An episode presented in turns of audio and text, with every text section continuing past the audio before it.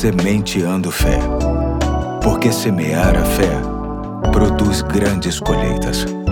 Olá, aqui é o Pastor Eduardo. Hoje é sexta-feira, dia 24 de novembro de 2023. E mais uma vez chamo sua atenção para mais um ponto da série Acatando o que é Melhor. Esta série que visa extrair lições a partir da frase é melhor, que se encontra em alguns versículos da Bíblia. Hoje vou ler Provérbios 25, 6 e 7, que diz assim: Não se engrandeça na presença do rei e não reivindique lugar entre os homens importantes. É melhor que ele lhe diga suba para cá do que ter que humilhá-lo diante de uma autoridade autoridade. Este texto faz link com uma parábola contada por Jesus que muito tem a nos ensinar, sobretudo em questões de valorização diante de Deus e de forma bem destacada diante dos homens. A parábola se encontra em Lucas capítulo 14, de 8 a 11, que diz assim: Quando alguém o convidar para um banquete de casamento, não ocupe o lugar de honra, pois pode ser que tenha sido convidado alguém de maior honra do que você. Se assim for, aquele que convidou os dois virá e lhe dirá: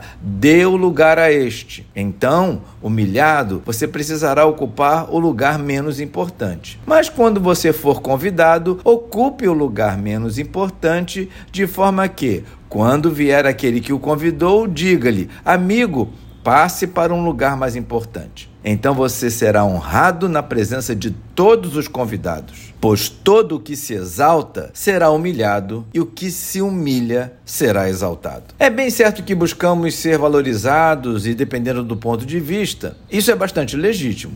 A grande questão reside na motivação para a qual se busca a valorização.